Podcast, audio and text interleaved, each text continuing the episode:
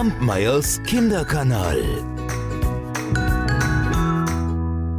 Es war einmal ein Mädchen, dem starben Vater und Mutter, als es noch ein kleines Kind war. Am Ende des Dorfes wohnte in einem Häuschen ganz allein die Patentante, die sich vom Spinnen, Weben und Nähen ernährte.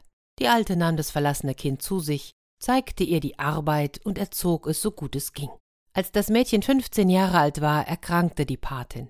Sie rief das Mädchen und sagte Liebe Tochter, ich fühle, dass mein Ende herannaht. Ich hinterlasse dir das Häuschen. Darin bist du vor Wind und Wetter geschützt, dazu Spindel, Weberschiffchen und Nadel, damit kannst du dir dein Brot verdienen. Sie legte noch die Hände auf den Kopf des Mädchens und segnete sie. Dann schloss sie die Augen, und als sie zur Erde bestattet wurde, ging das Mädchen bitterlich weinend hinter dem Sarg her und erwies der Tante die letzte Ehre. Nun lebte sie ganz allein in dem Haus, war fleißig, spann, webte und nähte, und auf allem, was es tat, ruhte der Segen der guten Alten. Es war, als ob sich der Flachs in der Kammer von selbst vermehrte, und wenn sie ein Stück Tuch oder einen Teppich gewebt oder ein Hemd genäht hatte, so fand sich gleich ein Käufer, der es reichlich bezahlte, und so hatte sie keine Not und konnte mit den anderen noch etwas teilen. Um diese Zeit zog der Sohn des Königs im Land umher, denn er war auf Brautschau. Eine Arme sollte er nicht wählen, und eine Reiche wollte er nicht. Und deshalb sprach er Diejenige soll meine Frau werden, die zugleich die ärmste und die reichste ist. Und als er nun in das Dorf kam, wo das Mädchen lebte, da fragte er, wie überall, wer in dem Ort die reichste und die ärmste wäre. Sie nannten ihm die reichste zuerst. Die ärmste, so sagten die Leute, wäre das Mädchen, das in dem kleinen Haus ganz am Ende wohnte. Die Reiche, die saß vor der Haustür in vollem Putz, und als der Königssohn sich näherte, da stand sie auf, ging ihm entgegen und neigte sich vor ihm. Er sah sie an sprach kein Wort und ritt weiter. Als er zu dem Haus der Armen kam, da stand das Mädchen nicht in der Türe. Sie saß in ihrer Stube. Der Königssohn hielt das Pferd an und sah durch das Fenster, durch das die helle Sonne schien, und das Mädchen, das saß am Spinnrad und war am Spinnen.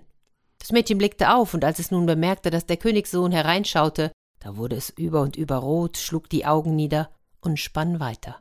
Ob der Faden dieses Mal ganz gleichmäßig wurde, das weiß ich nicht aber das Mädchen spann so lange, bis der Königssohn wieder weggeritten war. Dann trat das Mädchen ans Fenster, öffnete es und sagte, es ist so heiß hier in der Stube. Und dann blickte sie ihm nach, solange sie noch die weißen Federn an seinem Hut erkennen konnte. Sie setzte sich wieder an die Arbeit und spann weiter. Und da fiel ihr mit einem Mal ein Spruch ein, den die Alte manchmal gesagt hatte, wenn sie bei der Arbeit saßen, und so sang das Mädchen vor sich hin. Spindel, Spindel, geh du aus, bring den Freier in mein Haus.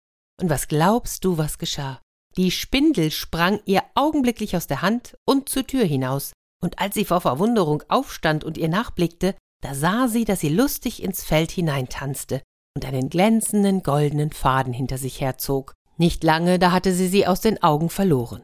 Das Mädchen, das jetzt keine Spindel mehr hatte, nahm das Weberschiffchen in die Hand, setzte sich an den Webstuhl und begann zu weben. Die Spindel aber, die tanzte immer weiter, und eben als der Faden zu Ende war, hatte sie den Königssohn erreicht. Was sehe ich denn da? rief dieser aus. Die Spindel will mir wohl den Weg zeigen. Da drehte er sein Pferd um und ritt an dem goldenen Faden zurück. Das Mädchen aber saß bei der Arbeit und sang Schiffchen, Schiffchen, webe fein für den Freier mir herein. Da sprang ihr das Schiffchen aus der Hand und zur Tür hinaus.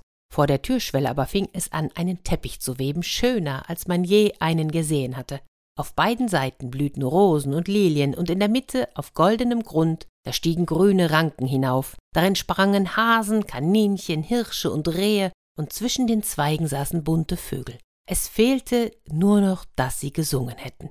Das Schiffchen, das sprang hin und her, und es war, als wüchse alles von selbst und weil das Schiffchen fortgelaufen war, hatte sich das Mädchen zum Nähen hingesetzt. Es hielt die Nadel in der Hand und es sang Nadel, Nadel, spitz und fein, macht das Haus dem Freier rein. Da sprang ihr die Nadel aus den Fingern und flog in der Stube hin und her so schnell wie der Blitz. Es war nicht anders, als wenn unsichtbare Geister gearbeitet hätten.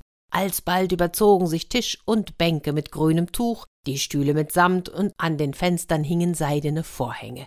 Kaum hatte die Nadel den letzten Stich getan, so sah das Mädchen schon durchs Fenster die weißen Federn vom Hut des Königssohns. Dieser war der Spindel gefolgt bis vor die Tür des Mädchens. Dort stieg er ab, schritt über den Teppich ins Haus hinein, und als er in die Stube trat, da stand das Mädchen da, in ihrem ärmlichen Kleid, aber es glühte darin wie eine Rose im Busch.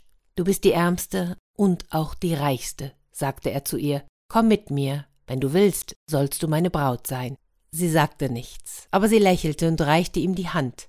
Da gab er ihr einen Kuss, führte sie hinaus, hob sie auf sein Pferd und brachte sie ins königliche Schloss. Dort wurde mit großer Freude die Hochzeit gefeiert. Spindel, Weberschiffchen und Nadel, die wurden in der Schatzkammer verwahrt und in großen Ehren gehalten, wahrscheinlich bis heute. Kampmeyers Kinderkanal